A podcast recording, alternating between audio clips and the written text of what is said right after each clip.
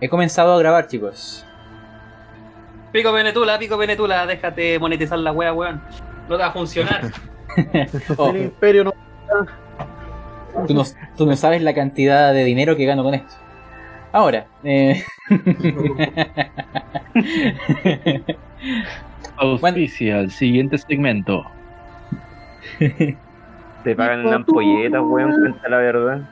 Te faltó tu frase célebre, pues Juan, pues, más cerca del cajón que de la fruta. Es verdad. bueno, chicos, eh, dicho, nuestra dicho lo anterior, hoy vamos a comenzar la- el primer capítulo de lo que sería el asalto a la isla del dragón gris. Una mezcla entre investigadores, quizá un poco de pool y algo militar. Mm. Nos estamos acercando a un enfrentamiento final de nuestra saga de, de Shanghai. Hoy veremos cómo inicia esta aventura con los investigadores, pero al mismo tiempo hay otras cosas que ocurrirán en paralelo en la ciudad, pero no se las contaré de inmediato. Se las contaré una vez ya estemos quizás lejos de, de Shanghai, en el mar, para que sepan cuál fue el desenlace de ciertas historias o qué otras cosas están ocurriendo, ocurriendo que podrían afectarlos. Pero antes de comenzar, y aquí quiero que cada uno se presente. Entonces, nuestro repertorio de desventurados investigadores, héroes o sacrificios, comienza con Ministro interpretando a Joanna. Cuéntanos quién es tu personaje. Ah, mi personaje es Joana, una enfermera terrible de Pitán que tiene un montón de traumas por ahí, tiene 25 de cordura. Y ya me di cuenta que puede perecer inmediatamente al ver una, alguna cuestión por ahí.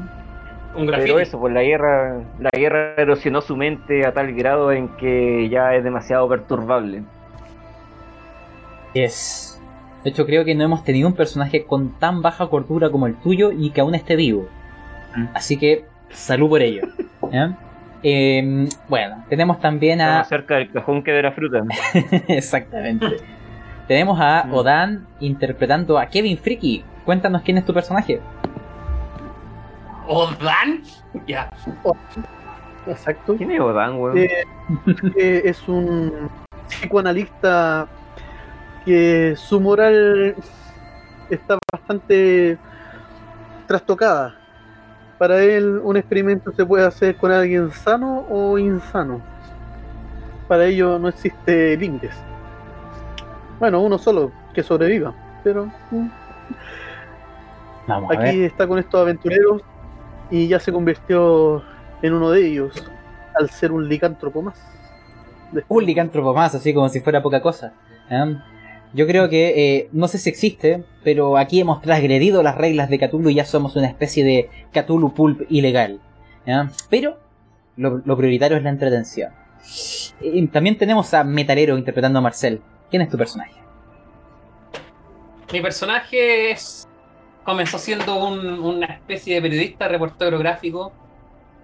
eh, amigo de Harvey, que era un, investigador que ahora está inactivo en Londres. Marcel.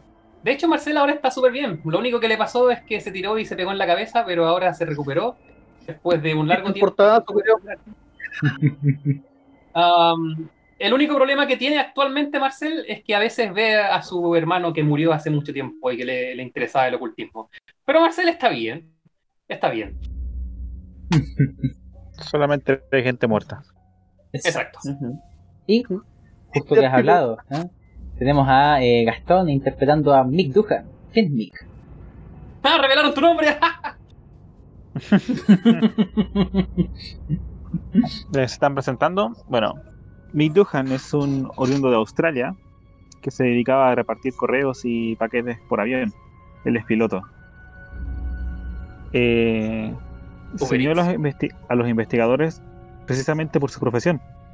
Tenía que llevar a los investigadores de un lado a otro, lo contrataron para transporte y de alguna forma se vio involucrado en aquello.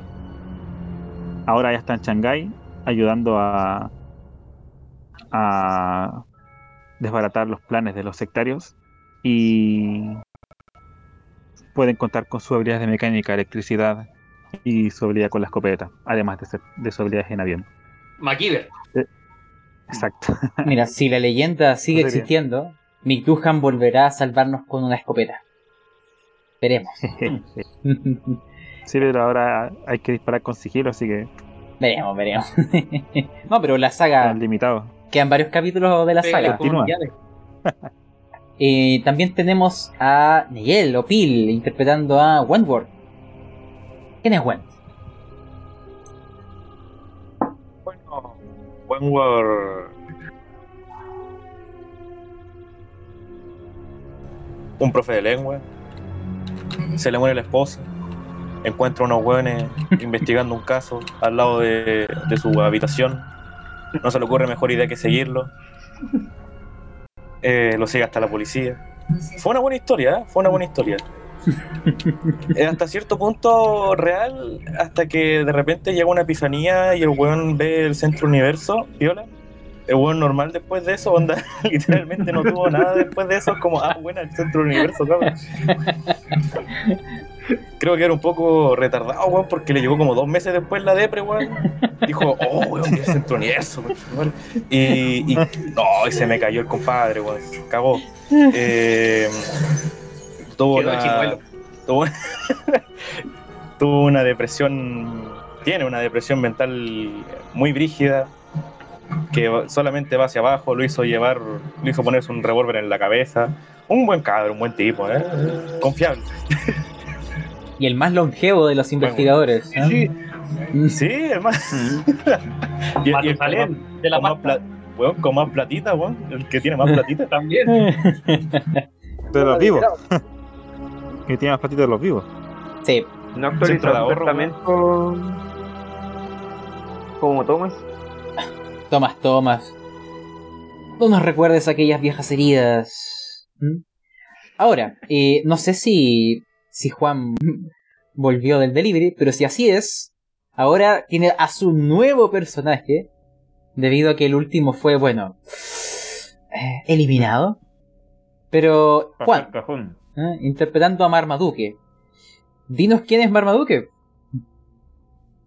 Sí, en efecto, el delivery todavía no llegó, así que en cualquier momento, si ven que no respondo, es porque salí corriendo a buscar al pibe, que aparentemente está perdido. Eh, bueno, Marmaduke es una especie de especista, por decirlo de alguna forma. Va muy de la mano con las corrientes del el positivismo, ¿no? Él piensa que nada puede sobrepasar a la humanidad, que la humanidad es la especie suprema del, del planeta.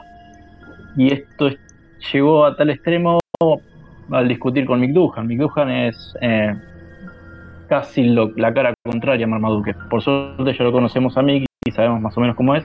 Y podemos hacernos una idea gracias a esto, que Marmaduke se trata de, de un tipo competitivo que quiere darle la vuelta al mundo para poder demostrarle a Mick que el mundo no es tan supersticioso, no es tan culto, que estas cosas extrañas no existen y que la imposición humana lo puede más que cualquier cosa. Yo creo, Marmaduke, que esta misión te, irá- te revelará quizás que estás un poco equivocado respecto a la especie humana. Pero... dejaremos que lo descubras. Y finalmente... Disparará primero y preguntará después. Y finalmente, bueno, ¿eh? va a matar a todos Eh. con su rifle de elefante, pues. Ah, eh, Marmaduke está roto como personaje, así que si pasa algo, yo me pongo ahí detrás de Marmaduke, que él nos defienda. Eh, y Por finalmente, supuesto. Veamos cómo están los dados. tenemos a Ermitaño interpretando a Sahid Payad. ¿Quién era tu personaje?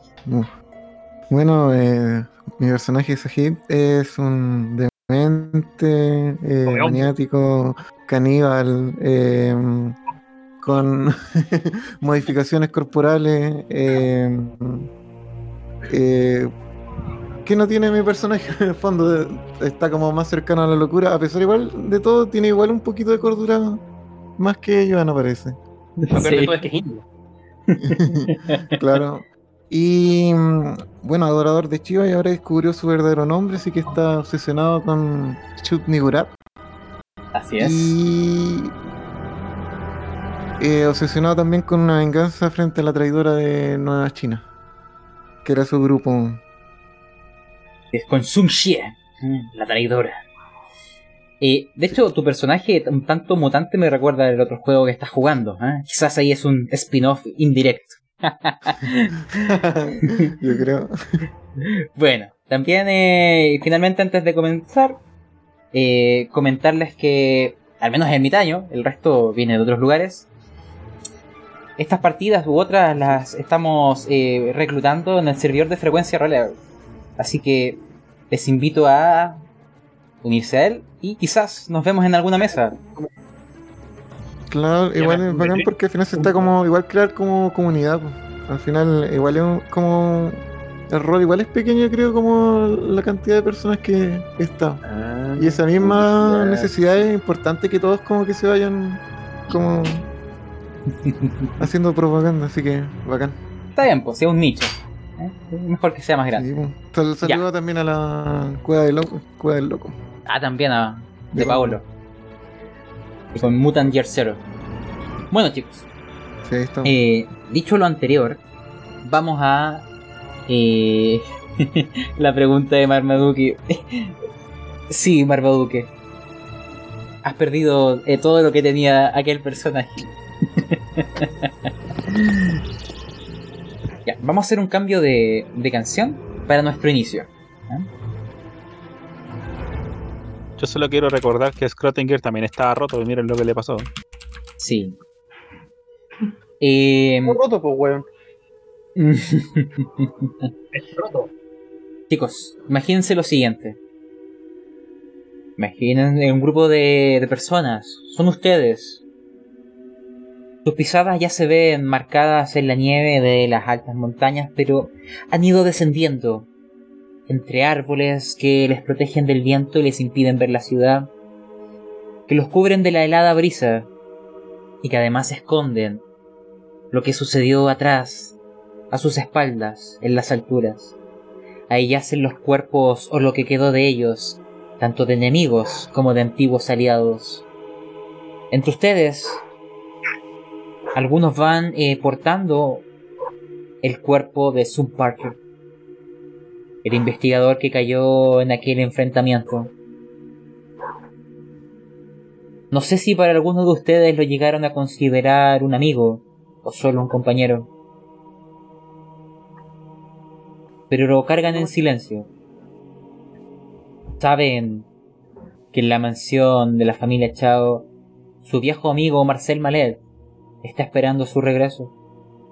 Y que estas noticias no harán más que llevarlo más profundo aún en la desesperación, en la pena. Quién sabe, quizás después de tocar fondo, se levante para alzarse como un futuro aliado o un futuro investigador. No lo sabemos.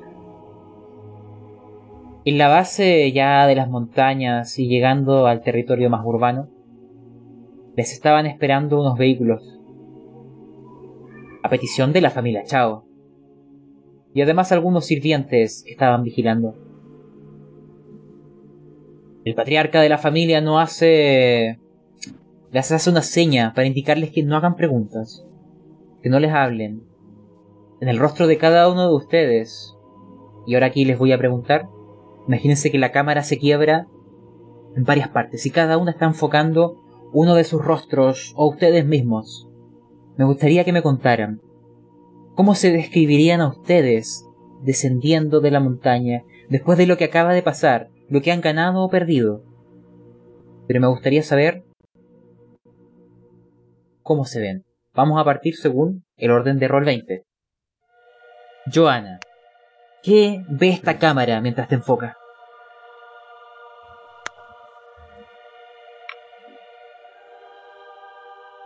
Joana en este momento se siente terrible perdida con la mirada así como mirando nada.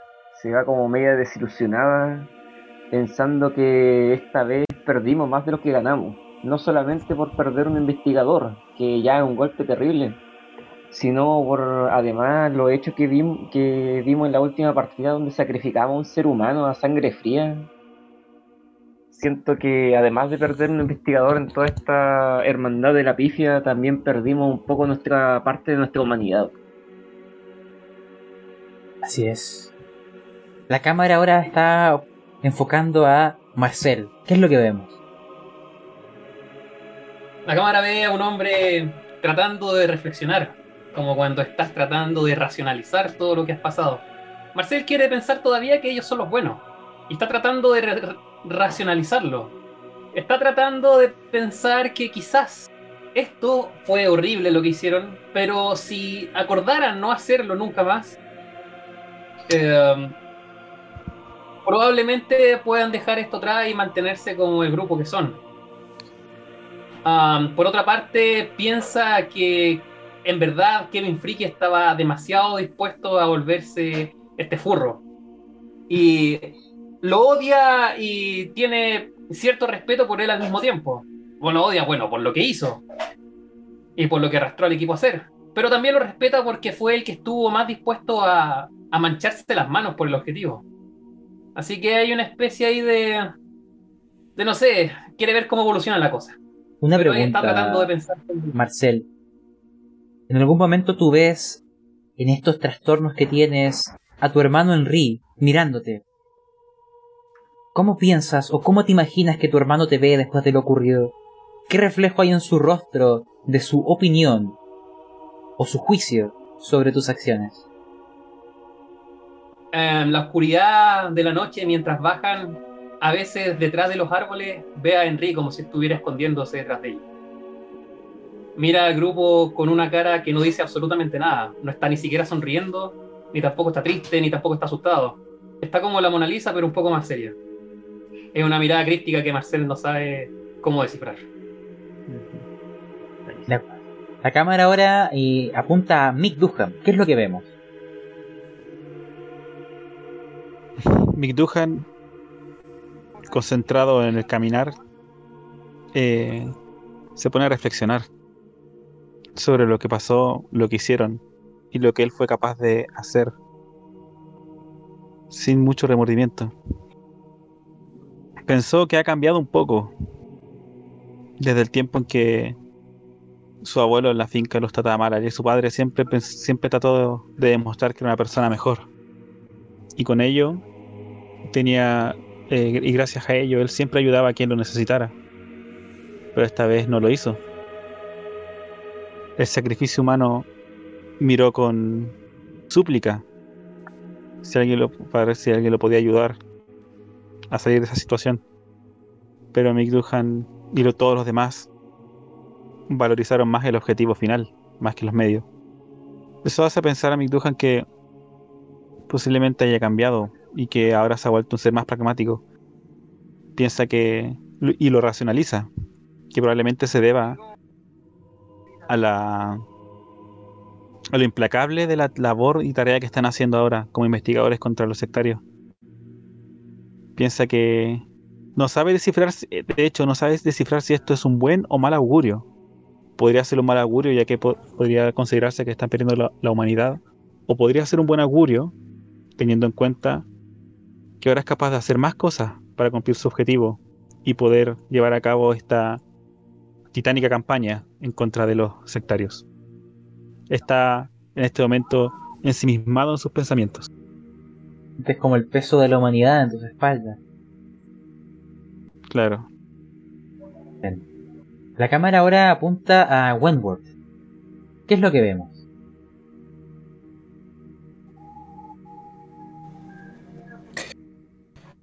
Es. A ver, Wentworth está un poco. De, como, de lo que recuerdo. De lo, de lo, de lo, de lo que recuerdo. Eh, eh, extrañado. eh. No entiendo la palabra. Eh, ¿qué, qué palabra es? Como cuando está ahí sorprendido, pero como, como congelado de la sorpresa. Eso. Desconcertado, Ta- ta- anodadado, atónito. Desco- estupefacto también. Siguió a Marcel casi por como de forma automática, porque el bueno estaba muy Tienes que mantener apretado el botón. sí, sí, es que joder, Sí, se te, co- se te corta. Se te corta. Mm, ahora, ahora que lo tengo en el pulgar.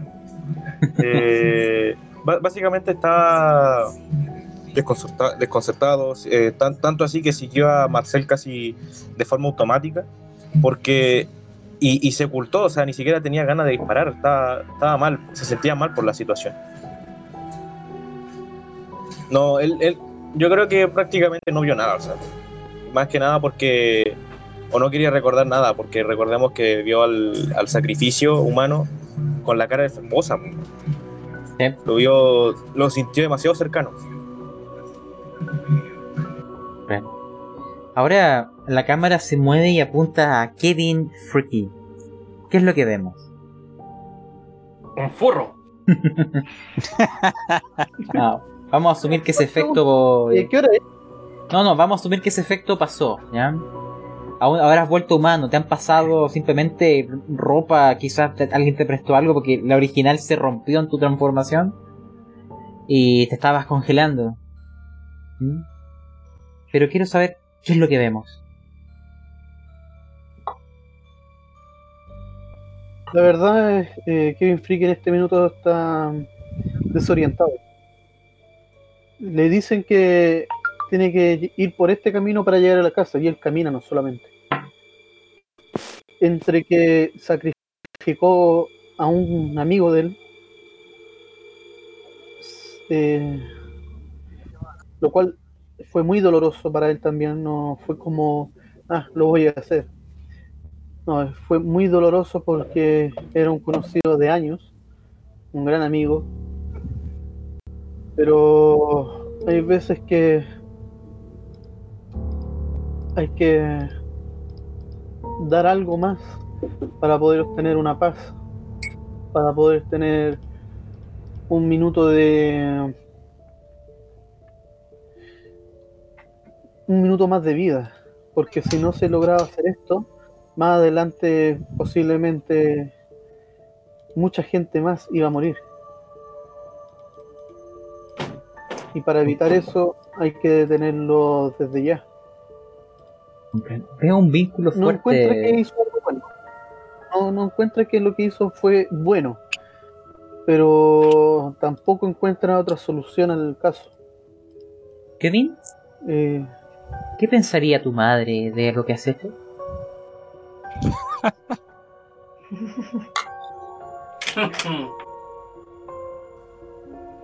En este minuto mi madre yo creo que debe estar pensando que simplemente hice lo mismo que con ella. Buscando una solución para la demás gente, realicé un sacrificio que no debería hacerse. No tan a la ligera.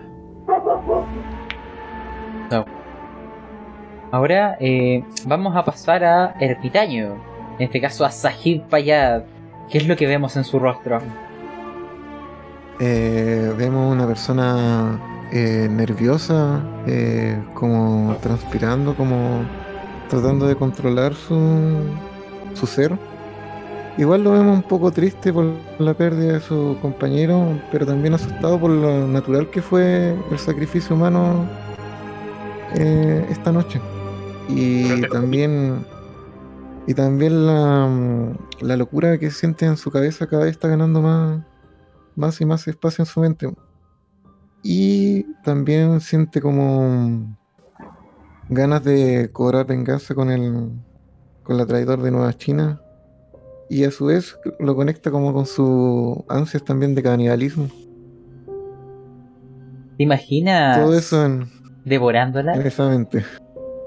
Sun Xie, no olvides ese nombre. Claramente, Sun Tzu, Mm, qué sí, rico. claramente desatar su venganza es igual una forma de mantener su vínculo con la humanidad, porque ya casi todo está perdido en su cabeza. Yo, yo me imagino casi a nivel como... Ah, adelante, Kevin, pero no se te escuchó bien. Sí, dime. Te la imagináis comestible. Sazonada. Una duda, eh, Juan, eh, ¿volviste? Incomible. Me parece que aún no. La traga sal. No, esa es otra. Eh, yo me imagino mientras descienden. Y aquí ya haremos un salto de tiempo a cuando lleguemos a la mansión, como si la propia, el propio viento eh, eh, erosionara como pedazos de su humanidad, que cayeran igual como los copos de nieve al suelo, que se van desprendiendo a medida que avanzan, y lo que queda en su interior es una trastornada determinación de alcanzar los objetivos finales, cueste lo que cueste, porque hay bienes mayores. La humanidad en sí está en juego, y vuestras mentes son solo pequeños sacrificios. La gente que está aquí en esta ciudad o en el resto del mundo, esas personas que aún tienen un futuro, que aún miran el, el mañana con esperanza, quizás aún se merecen tener aquel momento. El estigma que llevan es imborrable. Y ahora haremos un salto de tiempo. Imagínense que han subido a los vehículos. Caen en algún momento como que se desparraman en los asientos. Y solo despiertan cuando llegan a la mansión Chao tras estas altas murallas y vigilancia privada. En su interior los autos se estacionan y ustedes caminan casi de manera automática, siguiendo el mismo camino que han hecho en anteriores ocasiones. Toman una pequeña siesta, pero despiertan pronto, como que sus cuerpos aún tienen la adrenalina que les impide descansar. No pueden olvidar que cada segundo cuenta. Y que dentro de poco hay una reunión, una cita acordada.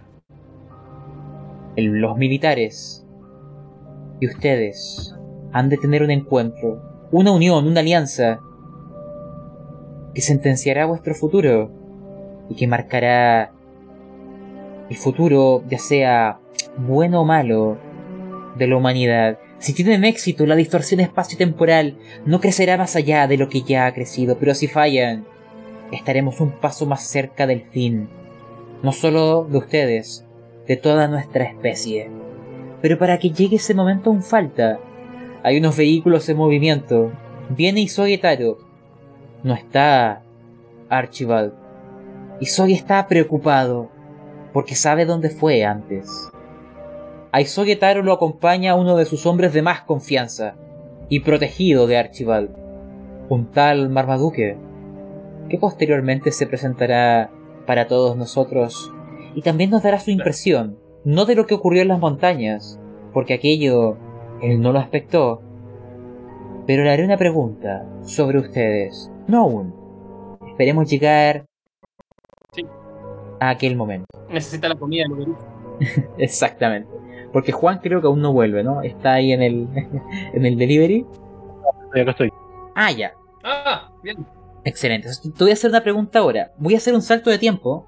La pregunta que te haré está en el futuro. ¿Ah? Imagínate lo siguiente, Marmaduke. Tú eres una persona de mucha confianza de Isogetaro y protegido de Archibald. De hecho, él fue quien te entrenó y combatiste con él, junto a él, en la Gran Guerra. Junto con Isogetaro y un grupo pequeño de militares y estos investigadores, ustedes se han infiltrado. Después ahondaremos en los detalles, pero ya están en el segundo piso de los almacenes de Jofo. Se han infiltrado por una de las ventanas y están ahí, casi a oscuras, solo con la luz de la luna. ¿Mierda, ¿ya llegamos? No, eso será en un momento más. Temen encender las linternas. Pero Marmaduke, tú conoces a Isogetaro y a estos militares que están junto a ti. Pero este grupo de investigadores, lo único que sabes es lo que viste al llegar a la mansión Chao y las impresiones que te dejaron. Tú no oíste sus conversaciones, tú no sabes lo que les ocurrió, pero quiero que me digas, solamente por lo que observas en ellos, ¿qué impresión te dan? ¿Serán capaces de cumplir esta misión? ¿Parecen de fiar? ¿Qué piensa Marmaduke en esta primera vista de este grupo de trastornados investigadores? Si bien para ese entonces, para esos momentos, no está muy popularizado el uso de, camuflaje en lo que serían operativas militares. Hay que recordar que Marmaduke no es militar, es cazador. Así que lo van a ver ahí cara negra y ropas oscuras para tratar de camuflarse con entornos apropiados. Y con respecto a lo que ve ahí, no, no le interesa mucho porque no es de trabajar mucho en equipo en este tipo de, de situaciones. Así que no sabría decirte cómo los ve. Si los ve bien, si los ve mal, él sabe que está ahí por su cuenta y que si las cosas se ponen feas, no puede depender de ninguno. Y con este lado de pensando que el chabón es medio elitista, medio clasista, no ve muy con buenos ojos a los japoneses y a los asiáticos en general. Si bien pueden entablar una amistad o cierta relación, no puede evitar desasociarlos de los prejuicios de la época. De hecho, la única razón por la que quizás te codeas con Isogetaro es porque es un cercano amigo de Archibald, quien tiene algún significado eh, emocional para ti. Te apoyó mucho eh, en el pasado, imagínate. Y de ahí viene aquella capacidad de trabajar con estos hombres. Porque para bien o para mal, Marmaduke, es el ejército japonés y también el inglés quienes les prestarán ayuda. No todos, solo los más cercanos, los que observaron los horrores y gente de confianza, porque lo que están haciendo es una operación ilegal, fuera de protocolo, que implicaría una corte marcial. Y quizás no solo son solo sus cargos lo que pierden, porque lo que van a hacer implicará la pérdida de vidas. Están arriesgando mucho, pero lo que han visto es no tiene dudas. Las pruebas están sobre la mesa y lo han espectado y visto ellos mismos. A ti te han contado, pero tú no lo crees. ¿Cómo pueden existir tales cosas? No es posible. Solamente aquella vieja amistad con Archibald te ha hecho aceptar esto. Pero hasta que no lo experimentes por ti mismo, hasta que no sean tus propias creencias las que se degranen en tirones sangrantes y caigan al suelo, no lo creerás. Pero pronto dejarás de ser incrédulo, y estos trastornados investigadores no serán más que el reflejo de tu futuro más próximo. Pero antes de que lleguemos a ese momento, ¿eh? Y dado que este momento es más jubiloso, veamos qué nos depara la siguiente canción en modo aleatorio. ya. Escucho lo de este weón y, veo el futuro que, nos, que se nos acerca, tiemblo. bueno, al menos estamos vivos en el futuro, en el futuro próximo. Chicos. al menos antes de entrar a la mansión estamos vivos. Sí. Eh, almacenes, ¿ya? Chicos, antes de que llegue Marmaduke con Isogetaro, antes de que llegue ese auto con algunos militares, y la información de que Archibald está presumiblemente capturado en los almacenes Hofong porque desde que entró no ha salido y los observadores militares han confirmado que no han salido de aquel lugar. No se sabe si está vivo o muerto. Pero la misión no es solo infiltrarse, es determinar su paradero y recuperarle. Pero antes de que se enteren de aquello, antes de que conozcan a Marmaduke, imagínense que estamos en el gran salón de la familia Chao. Después de estos intentos de dormir infructuosos, han decidido mejor conversar, charlar, comer y beber. La mesa está lleno de las más grandes delicias de China. Licor, de la más alta gama. Y a pesar de las heridas en sus mentes, sus corazones, quizás, ustedes me lo dirán, hacen el esfuerzo por sonreír, porque haya un momento de dispersión. Aquel instante solo fue interrumpido, momentos antes de que ustedes se fueran a dormir, por los llantos desconsolados de Marcel Mallet sobre el cuerpo de su amigo Sun Parker. Aún o quizás por eso mismo les costó conciliar el sueño, escuchaban sus lamentos desde su habitación, pues no solo ha perdido a sus amigos. No solo ha quedado quizás vedado para siempre de su más grande amor, el jazz, sino que ha perdido a sus seres queridos y su propia realidad de su mundo se ha caído a pedazos. Ya no queda nada para él. Lo ha perdido todo. ¿Y ustedes, ahora? Oye, ¿Mm? Chao Tianfano no dijo nada. No, sí, pues ahora vamos a estar en el banquete. ¿Ahí? Ahora es donde vamos a hablar de aquellas cosas. ¿ya? Estamos en el gran banquete. Los sirvientes vienen unos tras otros trayendo las más grandes delicias. Y está Chao Tianfa y Chao Sungmen. Chao Tianfa, alzándose, levantándose, con una copa en sus manos, hace el ademán para que todos ustedes hagan lo mismo. Y les dice, brindo por ustedes. Hoy y para siempre serán nuestros amigos.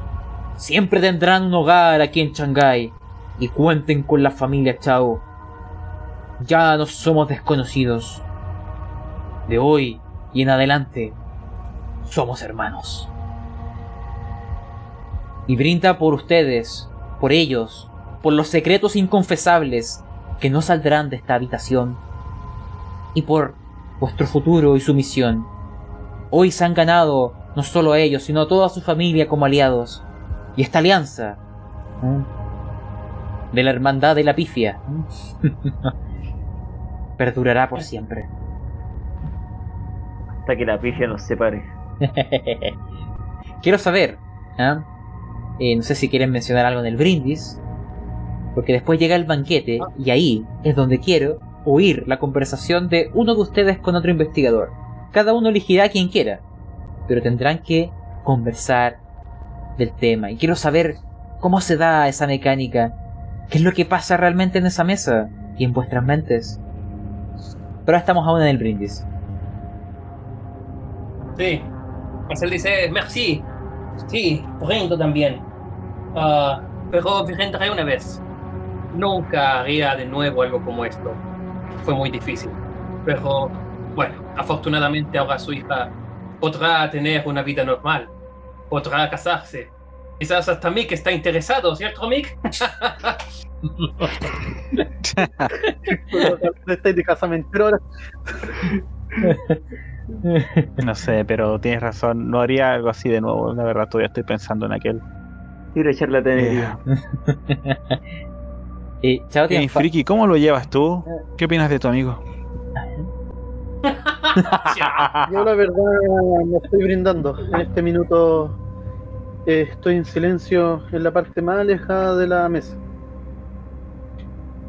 Estoy pensando solamente. Bueno, eso.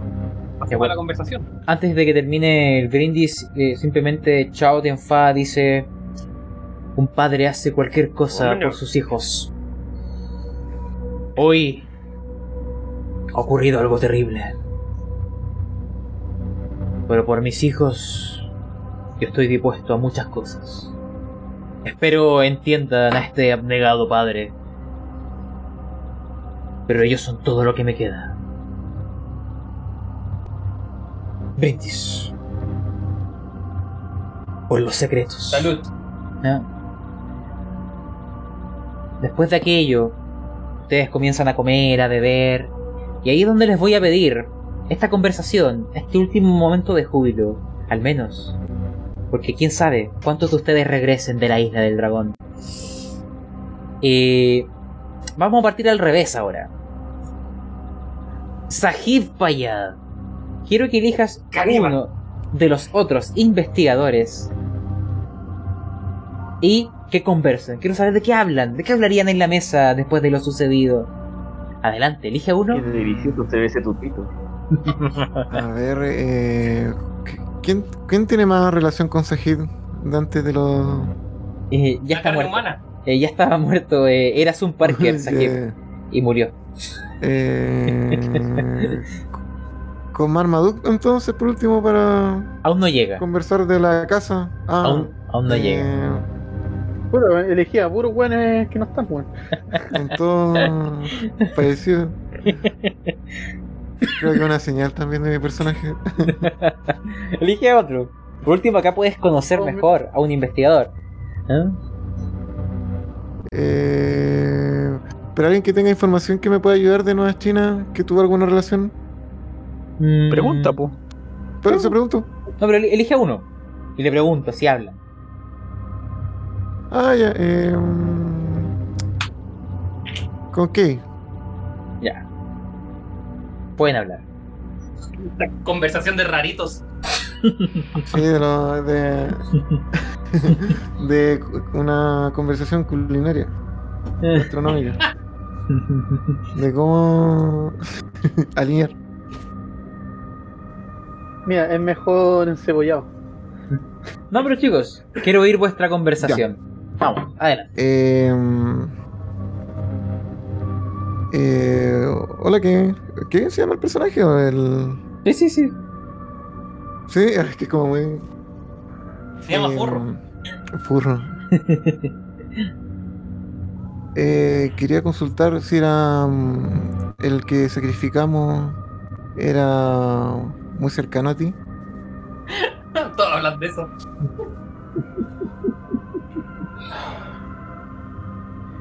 Mira, sé que tú no tienes la culpa de nada, pero la verdad no tengo ganas de hablar de ello. Fue No. una pérdida muy grande para mí. Y no lo tomaré tan a la ligera.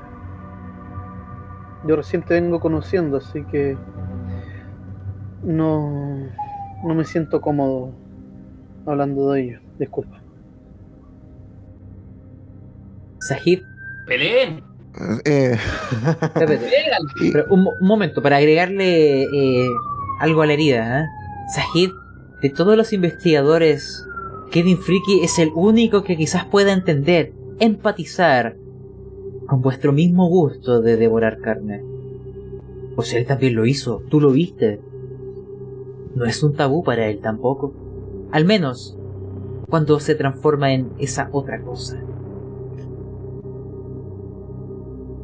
Eh, la verdad que solamente quería conversar sobre eso porque quería otra duda que era de... Ya que tú sabes lo que me pasó en el hospital y lo que... Lo que me vi impulsado a hacer por la locura. eh, ¿qué, es- ¿Qué te ocurrió en tu mente cuando rompiste ese tabú? Una delicia. Supa de un macaco. La verdad que en ese minuto no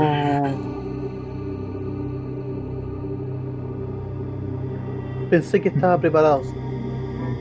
Pensé que sería capaz de hacerlo sin remordimiento. Sé que es necesario. Si no soy yo, posiblemente nadie se atreva. ¿Pero lo volverías a hacer? No. Con, con mis cinco sentidos dispuestos, no. No lo volvería a hacer. ¿En tu ¿Cómo cerebro no lo sientes esa necesidad? No, no siento la necesidad de estar comiendo carne. Bueno, mientras estoy en esta forma. Es la otra, no sé. No. Todavía para mí es una criatura salvaje. Por decirlo en pocas palabras, estoy recién domesticando a este animal. Dejemos, Envidio tu capacidad. hagamos una pausa ahí para ir pasando a otros. Kevin, tú eres a quien le hablaron, así que tú elegirás con quién hablas. ¿Ya? Pero que no se repita el último que con quien conversaron, claramente. Elige otro. Con Sahib.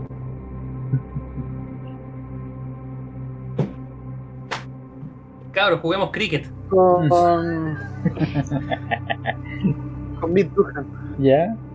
Uy.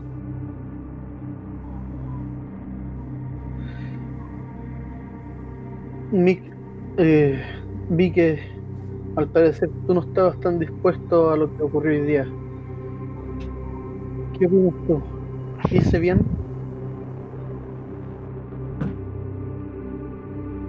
Eh, mira, la verdad todavía estoy pensando y no sé si fue lo correcto o si vale la pena dependiendo tal sacrificio. Pero no soy yo quien en verdad tiene que decirte si hiciste bien o no.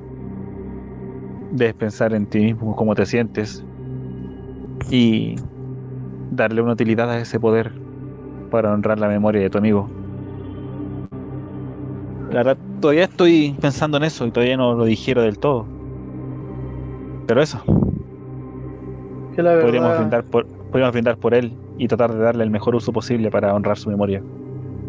Tu la poder. verdad, extraño a mi amigo. Nunca fue mi intención llegar a lle- llegar a este momento, pero tú mismo sabes que nos enfrentamos a fuerzas insondables, algo que resultan demasiado difíciles. Ustedes mismos me han contado su historia de lo que les pasó en el hotel, en la invasión que tuvieron ahí. Y no dudo que en esa isla haya más cosas de ese mismo estilo peor.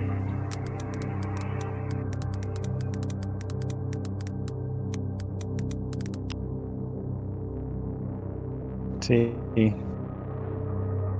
Un brindis por tu amigo. Salud.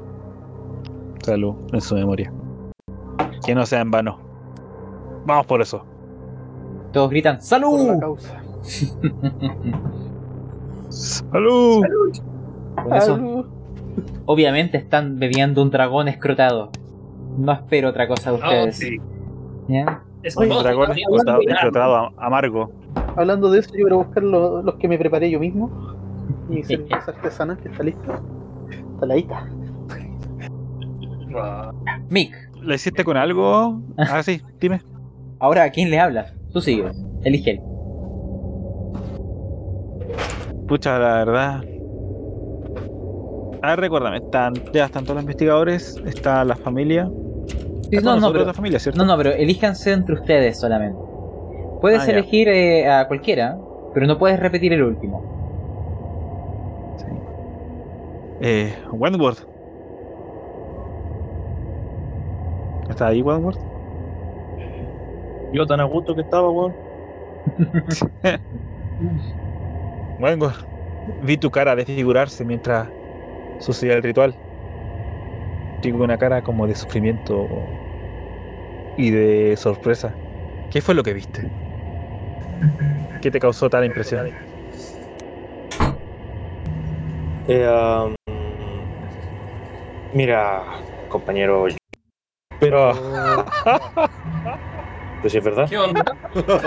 Ya ve que no. Le pegó la Sí, pues yo no, yo no estuve en Australia, pues. Ah, verdad. Pero bueno, si te soy sincero, me alegra que alguien pregunte. Eh, me han dicho que es bueno hablar los problemas. Y bueno, no quisiera tampoco abrumarte con, con lo que a mí me sucede.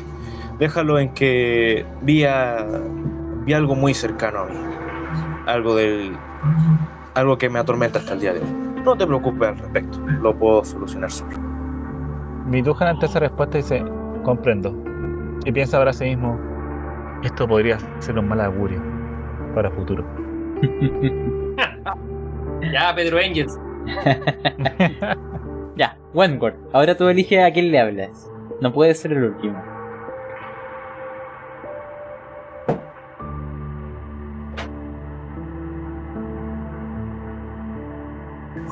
Joder. Probablemente quisiera hablarlo con, con Marcel, porque fue. eh, con- Mar- Marcel, porque es con el que más tiempo llevo eh, interactuando, Adelante. de todos los que están aquí. ¿Qué pasó, Wentworth? Ah, bueno, quisiera comentarte respecto a lo que vi. No sé si sea una jugadilla de mi mente o, o algo que realmente pasó. Pero tengo un mal augurio, Marcel. Simplemente el que haya visto la- el rostro de, de mi esposa mientras abría la las costillas de, de un sujeto que no conozco en absoluto, no, no me da, no, no me da un- una buena espina respecto a lo que va a suceder en el futuro. Quisiera saber, Marcel, ¿puedo contar contigo? Marcel mira la cara a Wentworth y le da un palmazo en la espalda. Wentworth, tranquilo amigo. Todo estará bien. Ah, sí, ocurrió algo horrible. Pero la única, yo creo que la única manera de limpiar nuestra alma es prometer que no haremos nunca más nada como esto. Y seguir con nuestro objetivo al final. ¿Mm? Hasta el final. Para que todo esto haya valido la pena. No caigas en la desesperación, amigo. Eso es lo peor que podemos hacer hoy, ahora en el momento. Así que te recomiendo que trates de ah, llevar tu mente a otros lugares, ya sea por algo que te distraiga, lee un libro no sé. Pero sí, no te preocupes aquí, amigo Wentworth. Yo estoy aquí para ti. Y tú eres el más sabio aquí de la hermandad. No te podemos perder. Tú sabes cosas que nosotros no. Así que, salud, amigo mío. Salud. Marcel. Salud, Marcel. Oye, yo- paréntesis, paréntesis, yo quiero puntualizar algo. ¿Ya? Wentworth me pegó la desconocida, a pesar de que los dos fuimos equipo en el coliseo con los mafiosos, weón. Oh.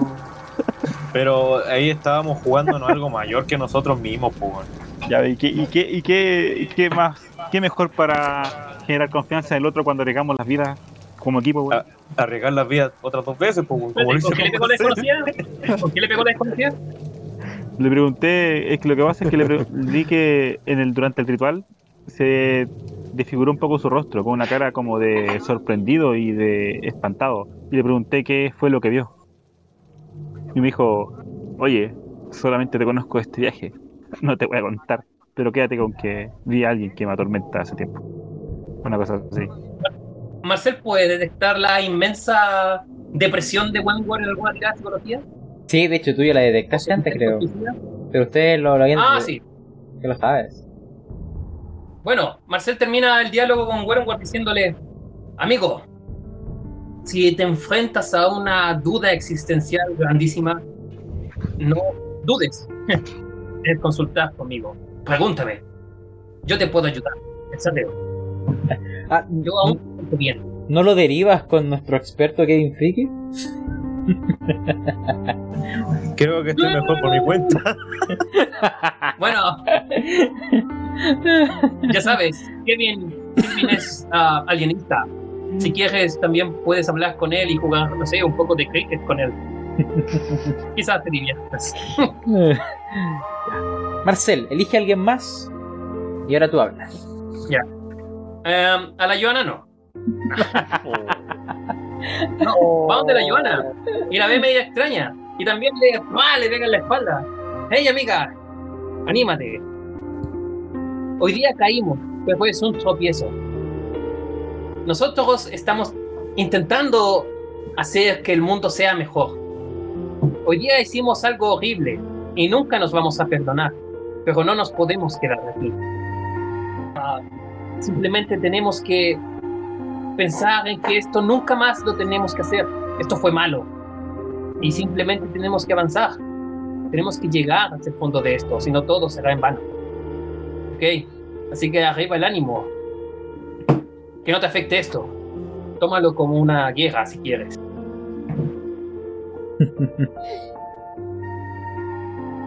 Joana, ¿Mm? tú finalizas. Puta, se tiene que repetir alguno. Mi Marmaduke no ha llegado. No, así que elige. No, pero me respondieron que weón, si un diálogo. Sí, po. Ah, sorry. ya, puta, eh, Joana se mete la mano al bolsillo y saca una de sus posesiones preciadas, que es un retrato de ella misma cuando era chica, que lo había dibujado un Thomas cuando era niño. Y le dice a Marcel, Marcel, llegué a este grupo de investigadores gracias a uno de ustedes. Creo que tú no lo alcanzaste a conocer.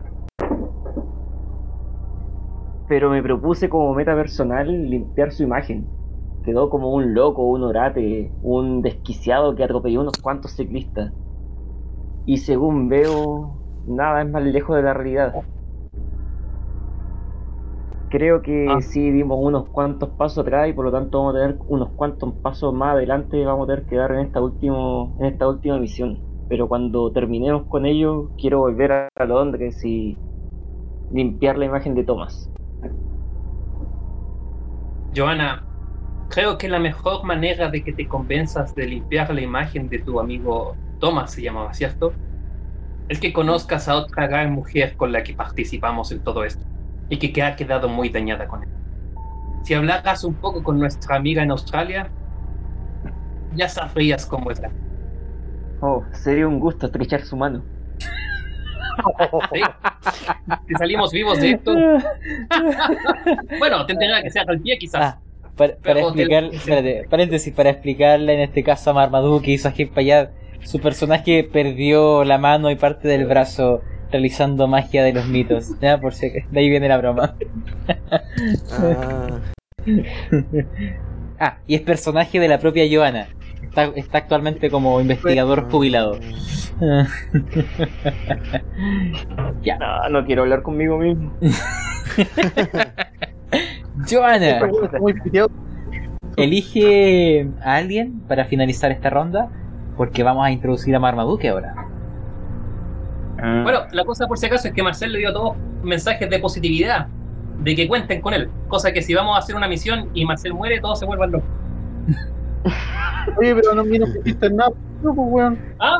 ¿No? ¿Qué te decía vos, cochino de mierda? Hay discriminación. Siente discriminación frente a un sector. Sí. Es que ¿Qué está culiado? recuerda que algunos no creen en, los alienistas en esta época. Es una rama igual con su- sus sombras. po. Ya. Tu madre, weón, te voy a pescar. Marcela tenía mala experiencia con la alienista en todo caso. Sí. Un alienista fue el, el Big Boss de la temporada anterior. Joana, Hmm. faltas tú. Elige a alguien. Ya, eh, terminaremos donde empezamos con Sajid Palad. ¿Ya? ¿Ya? Para romper el hielo se acerca y. Y mientras aprovechando como están cenando, le pregunta: ¿Qué estás comiendo? Espero que no sea algo demasiado exótico. No, por suerte no. Es algo bastante, una comida bastante tradicional de acá de, de la zona. Murciélago. Murciélago perro, que se come perro. bastante en esta época y creo que en el futuro será una comida bastante más popular que en esta Un época. pancolín.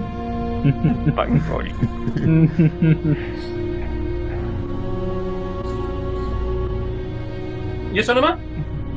Ah, eh, no, aparte te pregunta mm, cómo se siente, porque igual me imagino Joana al ser al ser enfermera tiene que tener alguna mm, algún conocimiento al respecto sobre sobre no sé, sobre gente con esta extraña predisposición a comer carne humana. Me imagino que en la guerra igual debe haber visto algún caso particular parecido o algo por allá y quiere, no sé, ver si puede ayudarle en algo a Sajid viendo que anda con un aspecto un tanto nervioso.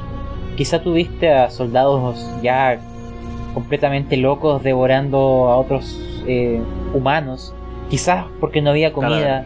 O quizás, eh, no sé, devorando a sus propios enemigos o a sus aliados.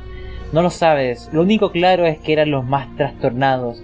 A quienes más les afectó los horrores de la guerra. Oye, posiblemente Sajid desea hacer un viaje para Chile, weón. Atravesando la cordillera de los Andes en un avión que se accidente. Con un grupo de ¿Te gusta uruguayos. Bueno, pesado. No, pero por eso le pregunto así a Sajif cómo lo manejan. ¿Cómo manejas tu, tu situación? Eh, solo me estoy controlando nomás. De hecho, mismo quería conversar si me podrías eh, dar eh, pastillas para la ansiedad. Para controlar los impulsos. O algo de medicina moderna. Es divertido, le pregunta como si fuera una especie de resfriado. Es que él cree que puede ser un- una enfermedad, ¿no? No sabe el- la razón ni nada. Una, una pastillita de esta, sí, algo así. O algún tratamiento. Va a tener que vivir con lo que hicimos, al igual como todos nosotros nomás. Pero lo importante es que no te desmorones, como yo. Ya. Chicos, haremos un cambio de escena. Hay un vehículo. Y aquí viene Marmaduke. Es un vehículo militar. Junto con él hay unos dos soldados. Y además viene Isugi Charro. De hecho, lle- Ay, muy de hecho, lleva sus Hola, armas. hentai. ¿ah? Y en sus manos lleva esta. Un arma blanca, con una espada bastante grande. Marmaduke, Tú lo ves a él muy pensativo, ¿no? mirando por las ventanas. Y en algún momento te dice: Marmaduke, Orchival no ha vuelto. Temo lo peor. ¿Sabes a dónde nos dirigimos ahora? Masaka. ¿Te han contado de este grupo que vamos a conocer? No me han dicho mucho, solo que hay un viejo conocido, casi, casi que un amigo.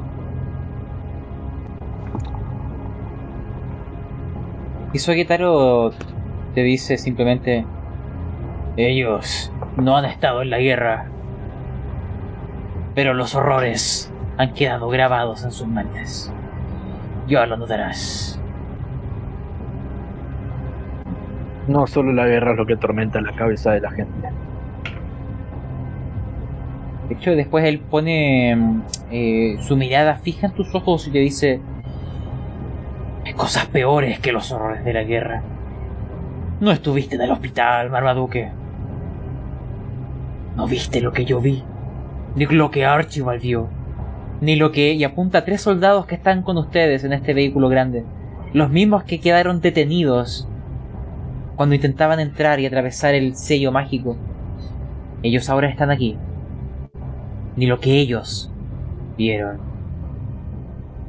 Este viaje te hará bien, chico, te hará madurar, darte cuenta de lo pequeños que somos. He visto civilización, no civilizaciones, asentamientos bárbaros cazar a otras personas. Si hay algo peor que el humano, es el mismo humano. Nada puede superar la crueldad de las personas. Mucho menos si están bañadas en su ignorancia. ¿Tú ves que.? ¡Vaya! Ah, eh, X. y, y Sogetaro sonríe como diciendo para sí mismo. Ya lo descubrirás. Y luego te menciona, ¿tú sabes por qué fuiste elegido para esta misión, Marmaduke? ¿Tienes idea de por qué estás aquí en este auto junto con ellos y yo? Porque soy dueño del calibre más grueso y grande que podrán encontrar. Oh, cazafantes. Ay, ay, ay. ¿Esto tendrá resultados sexuales?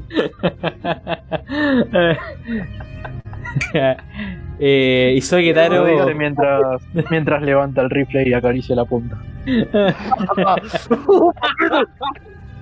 ¿Esto es hentai? Eh, y soy Getaro, eh, tomando firmemente su arma, dice: Eso y mucho más, Marmaduke. Archibald me contó de que eres un experto cazador, que sabes seguir la presa en silencio, que sabes interpretar las huellas. Necesitado de tus habilidades. Hay una operación que se ha de realizar, y ese grupo, ese pertrecho de personas, entre humanos, y no son ni soldados, no están entrenados. Necesito que tomes el cargo. Durante la misión, dales tú las instrucciones. Este es tu campo. Tú estarás a cargo. Sigo sin comprender por qué me mandas con estos inútiles. Bien podrías mandarme solo y sería lo mismo. Ocúpalos como quieras. Pero Archibald... Temo lo peor de él. Es muy iluso. Tu corazón aún tiene aquel calor. Sangre. No es capaz de separar las cosas de los sentimientos de la misión. Quizá por eso no aguantó los horrores y, que sabes, se ha retirado.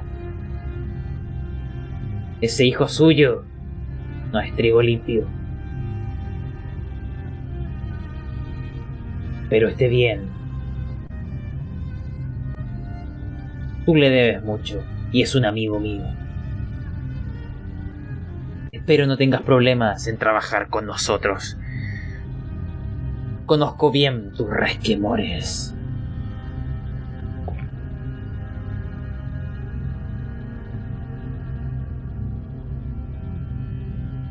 Ya veremos si es para bien o para mal. La verdad es que ya tengo la información que necesito sobre el trabajo. Contar con este grupo de gente será un plus. Que así sea. Cuando lleguemos a la mansión les contaré lo que sé.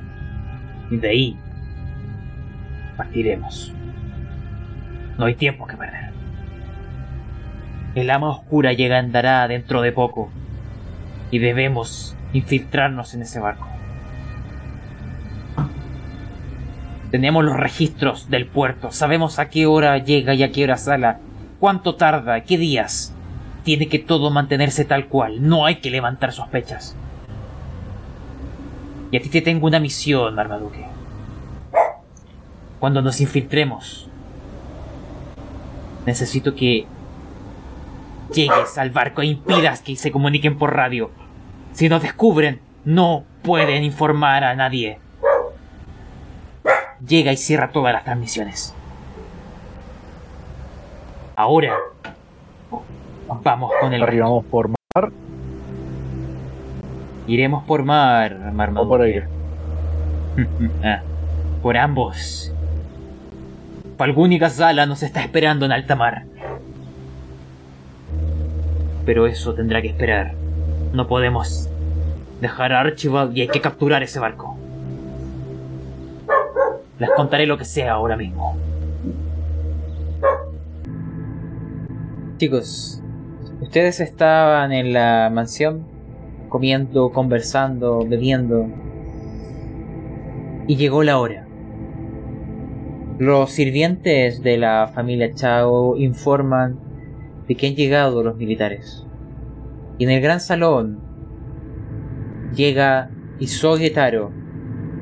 Tres soldados japoneses que quizás algunos láncenme todos, no, no todos.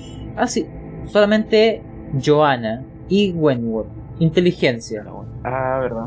Si salvan, recordarán que son los soldados que quedaron congelados en el comienzo y que por ende están... No, tú no te acuerdas. Si Wentworth salva, lo recordará. Si no, a ustedes les parecen quizás todos iguales. Ya. Parece- les parecen todos iguales. Ma- Marcel se levanta del Mira, asiento y dice, ¿qué ocurre aquí? Eh, ¿Por qué militamos? Joana gasta 5 de, de suerte, pues, weón. no, no creo sí, que sea tan relevante. No, sí, era un además de- yo creo que la suerte no es necesaria. era un detalle. Y además, viene un occidental entre ellos. Marmaduke, quiero que presentes a tu personaje. ¿Cómo, ¿Cómo lo describirías para alguien que solamente está oyendo? ¿Quién es Marmaduke? ¿Qué es lo que ven ellos al llegar entre estos orientales militares y este hombre con un arma hecha para cazar grandes bestias y que hoy será usada contra otros seres humanos? Se escuchan los pasos pesados sin antes poder ver la presencia del tipo. Se escucha sobre el piso de madera, pasos metálicos, se escuchan cadenas o, o llaves, no sé, no sabría decir. Quizás sea las La correas. montaña. Este y atraviesa la puerta con una sonrisa porque sabe quién va a estar del otro lado en esa habitación. Y entona sarcás- no sarcásticamente, pero sí entre risas. ¿Qué olor a fagot que hay aquí? Sin duda se trata de Big Duhan. Oh. ¿Cómo se lleva a cabo este encuentro? Porque por su trasfondo hay cierta relación. Descríbanme ustedes. Mick Duhan, Marmaduke. Eh, Mick Duhan de repente ve a alguien en una cara conocida. Te dice, ¿Marmaduke? ¿Eres tú? Siempre es un gusto ver que sigues con vida, Mariquita. ¿Cómo lo somos? Pero Significa que algo estás haciendo bien. Quizás el grupo que tenga, quizás el grupo de amigos que tengas no sea tan inepto después de todo. Pero, ¿a qué viene eso? Si siempre cuan- lo que yo hacía era solamente repartir cartas, ¿cómo, quieres, ¿cómo crees que hubiese muerto? ¿De qué forma habría muerto? Bueno, de todas formas, ahora. Según se comenta, te andas tiroteando con los locales. ¿Qué haces jugando con los salvajes? Ah, ya comprenderás, pero aquí se está. Se está cocinando algo muy macabro. No sé si. Bueno, tú eres una persona pragmática y siempre cree en ti mismo, pero creo que esto puede llegar a impresionarte, incluso a ti. Ya comprenderás de lo que hablo. Si te lo digo ahora, posiblemente no me creas. Um, Marcel le dice a Mick Duhan, a Mick, Sí, ¿te importaría presentarnos a tu amigo? Bueno, él es Marmaduke. Él era. es un cazador. Ahora no sé qué relación tiene con. con quienes vino a esta travesía, pero. es alguien muy confiable. Está súper roto en la estadística. Lo, lo- lo tiene súper roto. Y tiene un gran rifle. Tiene el rifle más grueso que puedes imaginarte. Ah, Mm. señor Mm, me presento. Marcel. Marcel Henry, vicepresidente de la Hermandad de la Pifia. Un placer. ¿Y, y quién es el presidente? Disculpa. Todavía no se sabe. Marcel la tiró nomás por. No, es que el presidente de la hermandad pifió y murió. Ah, bueno. Desde ese minuto estaría en tu cargo. Significa que Marcel va a morir. Uh, uh, quién sabe. Liderar la hermandad de la pifia tiene un gran peligro. Gran poder conlleva una gran responsabilidad. Una gran pifia. Me, me, me quitaste las palabras de la boca, weón. Díganme chicos si hay Bueno, algo. Marmaduke se saca el sombrero tipo, tipo australiano que tiene y hace una reverencia cómica, banal, quizás para romper un poco de tensiones. Sabe que murió uno de sus compañeros hace poco y pasa a presentarse ante todos. Marmaduke Group para servirlos y cubrir sus espaldas. Marmaduke, ¿hay algo que te das cuenta cuando hablaste con Mick?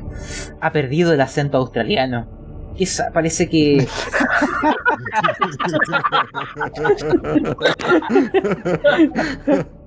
Parece que está re- renegando un poco de sus orígenes. Intenta como pasar por británico. Patético.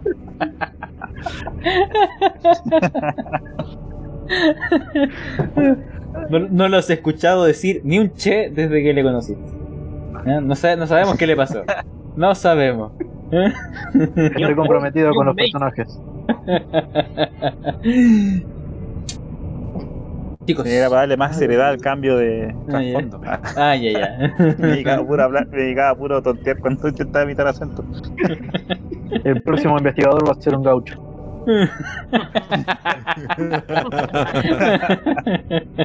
Montura a caballo más 100.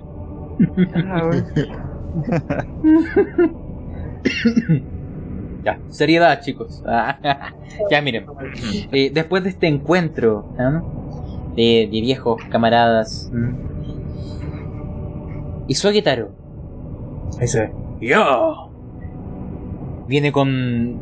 Bueno, con sus compañeros. Que ahora están. Uno va- se va a quedar resguardando la entrada. Y los otros dos están ahí codeándose con él. Les saluda a cada uno de ustedes. Con una mm, reverencia. ¿eh? De estas reverencias comunes que se hacen en Oriente. Se sienta en una de las sillas. Los dos militares que quedan cerca de él están de pie. Y ahí eh, les menciona. Siéntese. Es momento de que comencemos dice- la reunión. Marcel dice, señor Isoritago, qué raro verlo sin el señor Archibaldo. Precisamente de eso tenemos que hablar. Isoge. Escúchenme. Él saca unos papeles. Imagínense que en la mesa está este mapa, esta imagen que les mandé previamente de la isla del dragón gris, que coincide con las observaciones que hicieron ustedes desde el aire, con las cartografías náuticas que existen, con los detalles de pescadores y con informaciones de avistamientos militares. A partir de ello han reconstruido eh, los distintos puntos eh, donde están los accesos, donde han visto que hay movimientos eh, acuáticos, ¿cierto? Los barcos, e incluso eh, fotografías aéreas eh, de, aviones militares, ¿ah? antiguas pero que han sido recuperadas. En base a ello han reconstruido la isla. Y ese mapa lo ocuparán para planear su futuro asalto. Pero hoy les dice, también hay en la, en la mesa unas cartas náuticas y unas hojas de registro del puerto de Shanghái, de accesos, entradas y salidas, horas, frecuencias, cuánto tiempo permanece, en cuánto se va. En esta entrega de información Isogetaro les indica que hay cierta recurrencia y que el ama oscura vendrá hoy, dentro de muy poco. Permanecerá un par de horas y saldrá tal cual lo ha hecho en todas las ocasiones anteriores. Siguen un cronograma establecido. Les comenta que Archibald fue a ver a, a su hijo Calígula. No ha vuelto. Ese maldito. Eh, según lo que ustedes han trascendido, no es trigo limpio. Archibald no ha vuelto. Tengo mis hombres vigilando. Hay que saber qué le ocurrió. Salvarlo si está vivo. Nos vamos a infiltrar en los almacenes Hofong. Él hace un... mueve un dedo y dice... ¿Y es que? Trae las cosas. Él sale de la habitación y va al vehículo. Y posteriormente va a llegar y va a traer eh, ropa eh, de infiltraciones, toda oscura, botas gruesas. También ven que hay unos trajes, eh, no sé, de camuflaje, eh, armas eh, con silenciadores, eh, cuchillos e incluso espadas similares a las que lleva Isogetaro, con este aire de samurái, aunque no son katanas por si acaso, pero se parecen. Quítenle Él- cuchillos aquí. Él les va indicando más o menos que han descubierto una manera de acceder a los almacenes.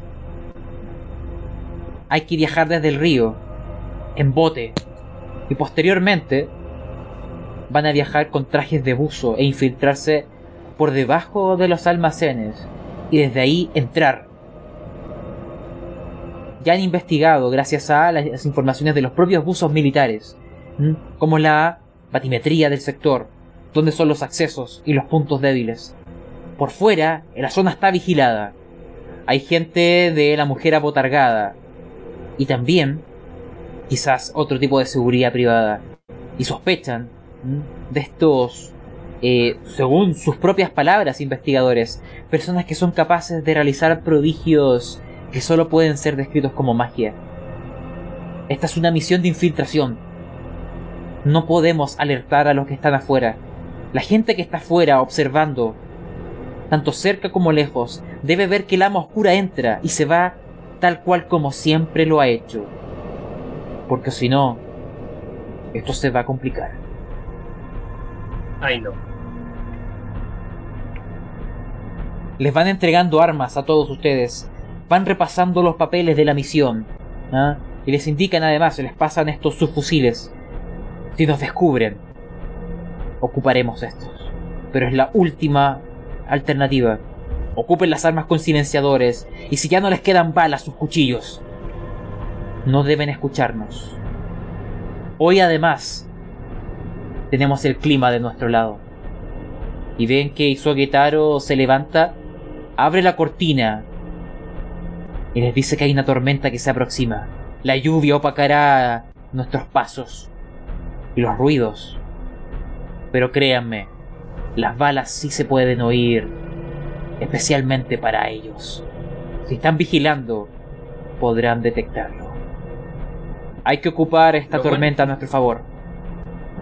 Sí, y la tormenta tiene rayos. Ojo. Así es. O sea, eventualmente, en mecánica de juego, ¿qué significa? Que hay tiradas de suerte que podrían significar que hay ruidos que no se oyen durante la tormenta. ¿Eh? Como el arma de rayos. Oye, ¿y si sacamos un crítico en suerte, le cae un rayo a un enemigo y lo mata? No, eh, pues si va- vamos a estar todo el rato eh, dentro de una estructura. Ah, ya. Son los almacenes. Ojo. Eh, Marcel tiene una pre- pregunta para el adelante. Señor Hisoke, pensé que no nos tenía en mucha estima. ¿Por qué viene con nosotros con esta misión? ¿Es porque confía en nosotros o simplemente porque le falta nombre? Es una mezcla de ambas. Me lo imaginaba. Esta es una misión extraoficial. No va a estar en ningún informe militar. Y los hombres que están aquí conmigo están arriesgando su vida, su reputación y su honor. Por Japón. Y por el mundo. Yo he sido enviado aquí por el emperador. Y cumpliré mi misión de proteger los, a los intereses de Japón. Y lo que vi en ese hospital lo que sucedió ahí debe ser eliminado. No pueden existir cosas así. Nosotros lo haremos Sí. por nuestra nación. Afortunadamente estas cosas solamente existen en Shanghái, ¿no? Lánzame suerte. che, tu madre, ¿en qué la cagué? No. No. ¡Siempre fallo fuerte! ¿Por qué siempre fallo suerte? Los que tienen mitos de Cthulhu pueden lanzar mitos. Si alguno salva, le puedo dar un dato histórico interesante para vuestra causa.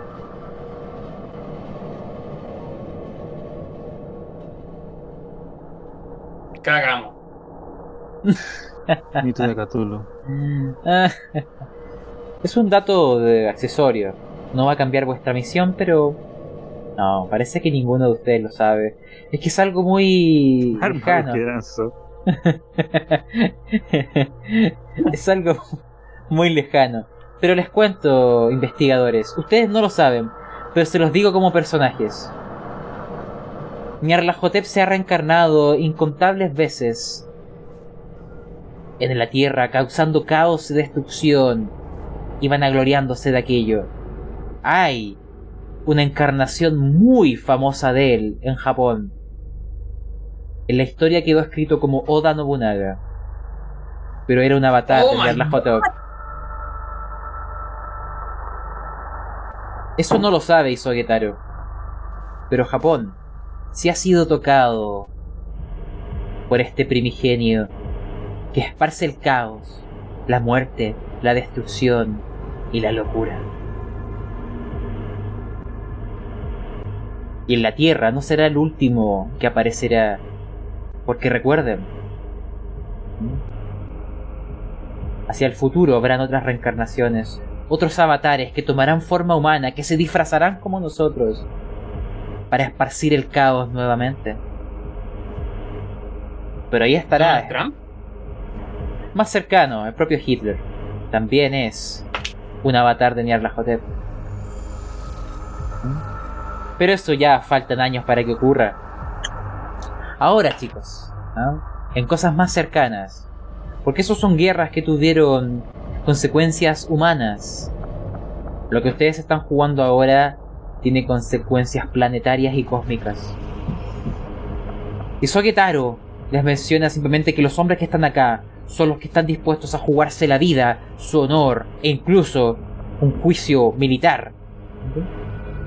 Porque están desobedeciendo órdenes. Esta misión es completamente ilegal. No tienen cómo justificar que están luchando contra monstruos y hechiceros. No tiene ningún sentido para los altos mandos.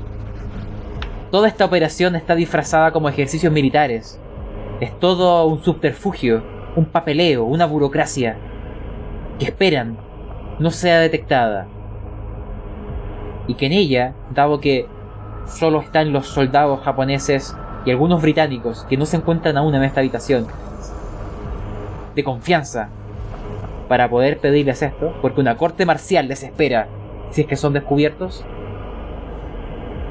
que necesitan también vuestra ayuda, porque ustedes, a diferencia de ellos, son expertos en los mitos a ojos de ellos. Han expectado y han sufrido cosas indecibles. Ustedes en este campo eso, a ojos de ellos. sí, po, les superan. Sí. Experto en los mitos, pero no en los datos.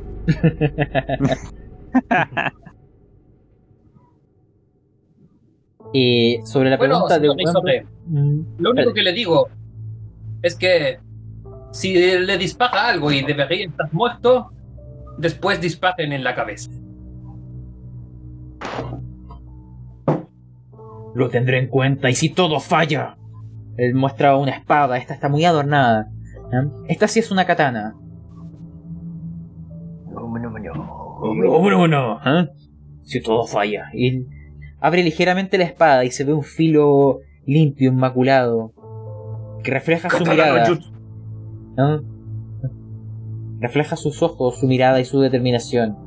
Ustedes notan, sin lugar a duda, que este hombre y los soldados que están acá han aceptado dar su vida por su nación si así lo fuera, y por el mundo incluso, porque lo que han expectado los ha conmovido profundamente.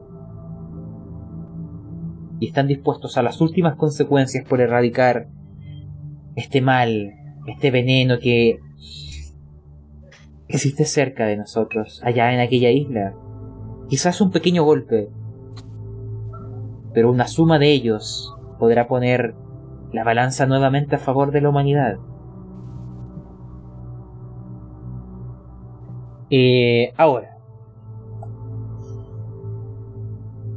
no sé si desean preguntarle algo más, porque a mí me interesa hacer un salto de tiempo, precisamente al momento en que ya estamos infiltrados en los almacenes Hofong, y desde ahí hacer una breve pausa y después volver con la infiltración y ver cómo les va.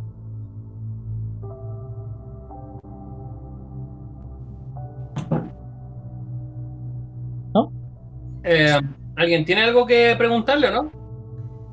Hola, que la pregunta que iba a responder justo Gran Jefe, ¿no? Ah, eh, sobre la pregunta de Wengor, no. No era una eh, encarnación o, a- o avatar.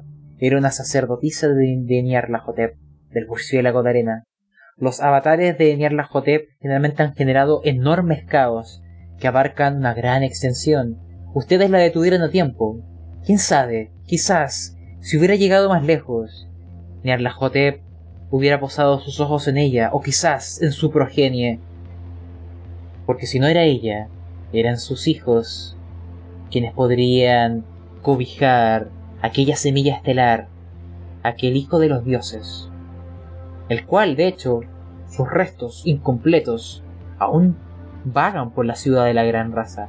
Aquel horror que dejaron encerrados ahí perdurará por siempre hasta que alguien ose abrir de nuevo esas paredes y adentrarse en los horrores.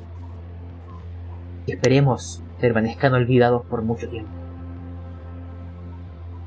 Ok, bueno, Marcel solamente tiene que decir que, ya que todos podríamos morir, señor Isoge, por favor, envíe a alguien un mensajero a Londres en caso de que todos perdamos la vida. Sería lo único que podría continuar nuestra misión. Y Sogetaro, de hecho, Londres, les pide que antes de que se vayan dejen por escrito su testamento, sus últimas voluntades y toda aquella información ustedes la van a dejar hecha acá. Ya sea y la- una selfie entre todos. también una de hecho tú andas con la cámara, Marcel. ¿eh? ¿Quieres tomar una fotografía? De acuerdo. Sí. ¿ya? Entonces imagínense que todos se ponen en formación, ¿eh? agrupados. La va a pifiar. ¿ya? La va a No, pues si no, la no se, no se lanza una tirada para esto. ¿ya? Eh, Pero yo creo que la persona que debería hacer una consulta quizás es Marmaduke. Marmaduke, ¿sabe lo que nos enfrentamos? ¿Ha hecho alguna pregunta? ¿eh? Dime tú. Yo imagino que se lo contaron en el auto. Sí, pero tú no lo crees. Y el ¿ya? tipo no terminó de, de creérselo claro. O sea, nada. Son chinos, son bárbaros y debe ser algún que otro tipo disfrazado con pieles de ballenas o cosas por el estilo. ¿Qué hombre es pez? ¿Qué, ¿Quién carajo sabe que un hombre es pez? O al- o alguna especie de, de malformación. Medio prejuicio, po, weón. Pero si Marmaduke es prejuicioso. Al menos con los asiáticos parece. Ah, pero superado acá la época igual. Sí, sí, pues nos falta algo de racismo. Ya, vamos. Eh... em, Chicos, un juego de rol de por favor. No nos pongamos sensibles con el racismo. no, si no te preocupes, Juan. Aló, ¿me Eh. Sí, sí, te escuchas que bien. ¿ya? Eh, estamos entre personas adultas, tranquilo. Em, Mira, tengo un moco. No, perdón, Wentworth no es adulto, ojo, ah, casi adultos. pero no importa. Eh, bueno, pero imagínense que eh, Marcel eh, saca, bueno, prepara la cámara y saca una fotografía. Imagínense to- a todos ustedes agrupados mirando la cámara en blanco y negro. Que abajo en la, en la foto está la fecha. Y atrás en el reverso lleva escrito ¿Qué cosa, Marcel? Cuando esta, ca- eh, esta foto sea revelada, ¿qué dirá atrás de esta El fotografía? máster la chupa. Dedicado al Mandalorian. No. eh, dice,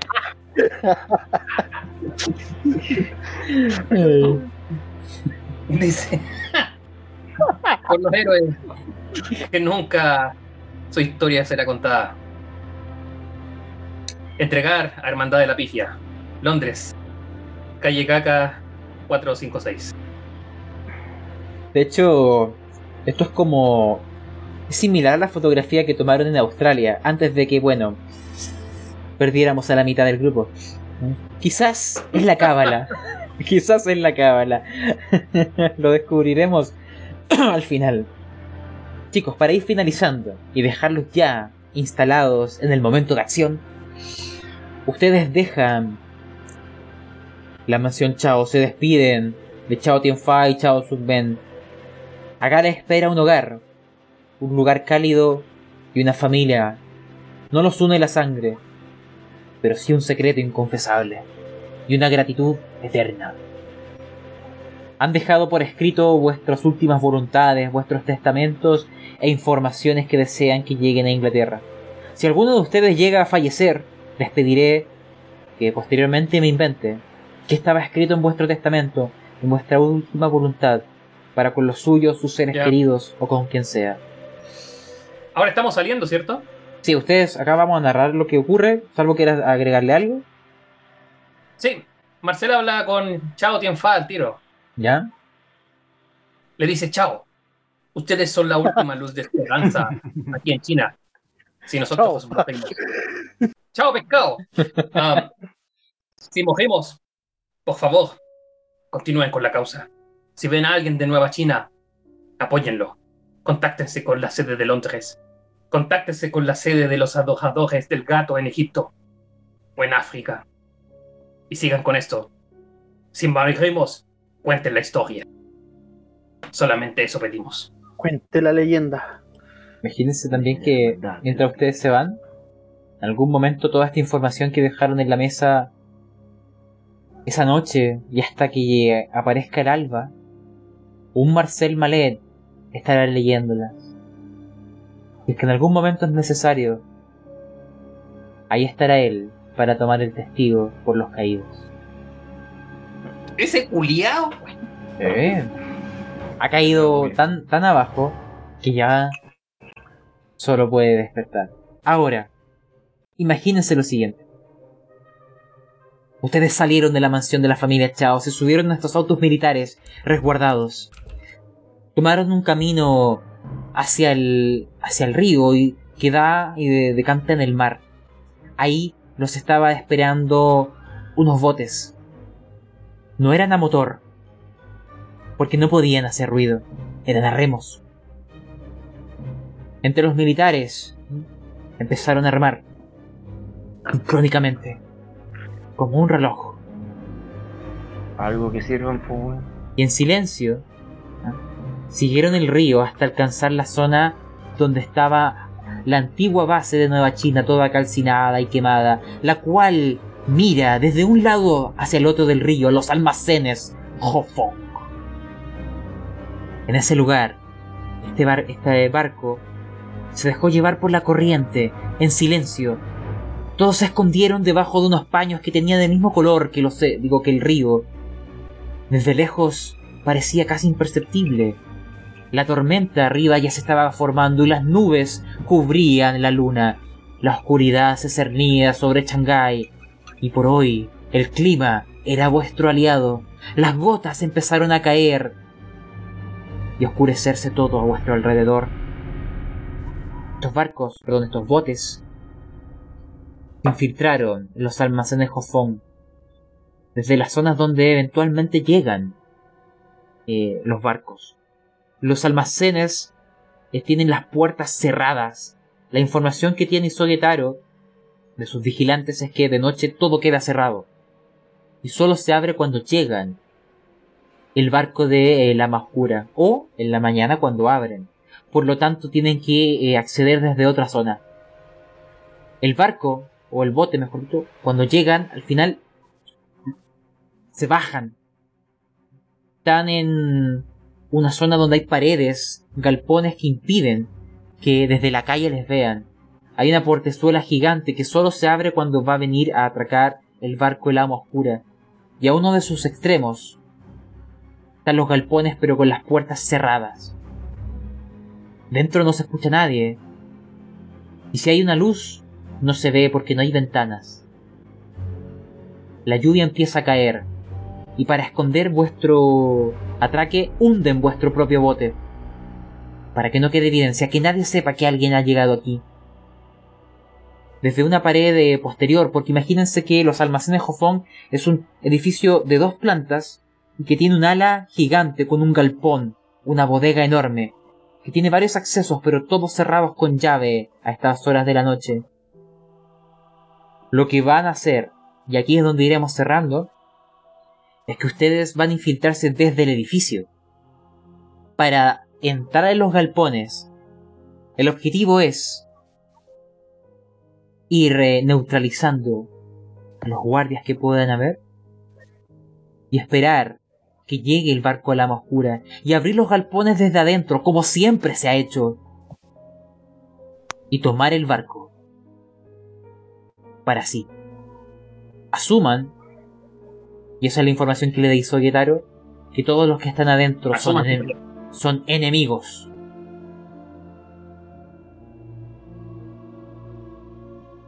Hay unas cuerdas, unos ganchos. A menos que tenga un bigote.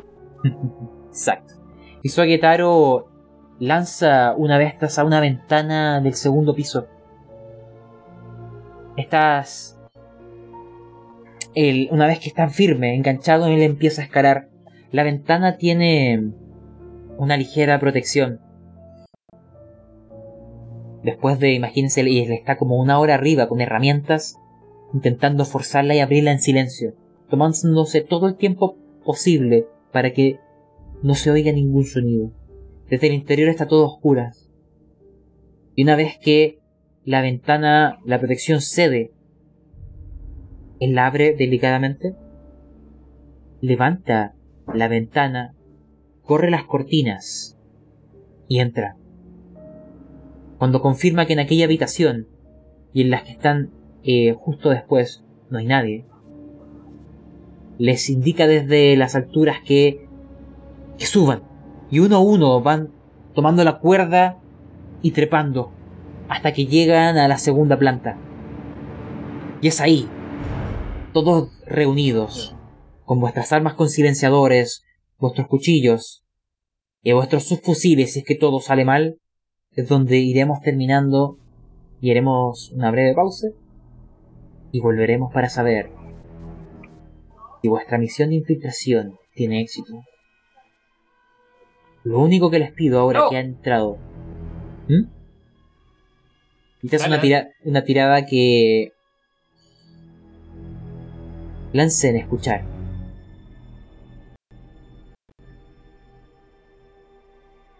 Ay, ay. Los que salven. Ya, listo. Ah, muy bien. Oh, que etiquételo. El resultado de esta tirada se los diré después. ¿Ya? Pero ya veremos qué significa. Entonces, imagínense, cabrón, los que han escuchado aquello sentirán miedo Oh, al descubrirlo. Pero por ahora, Puta la weá. Estamos en, los, en el segundo piso. Ustedes llevan unas linternas eh, a batería que tienen vida útil entre 2 a 4 horas, si no me equivoco. No iluminan tanto como otras linternas, pero son justo para una pequeña y escasa iluminación, contenida ahora por las ventanas que han cerrado y las cortinas que han corrido. Del pasillo no se oye nadie, pero están preparados y con armas apuntando en caso de que así fuera los transportaré a aquel otro escenario y con ello eh, iremos terminando. ¿no? Espero investigadores que vuestra misión sea un éxito.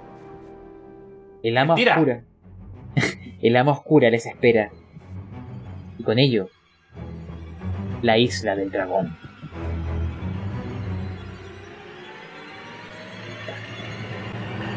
Entonces, hasta la próxima.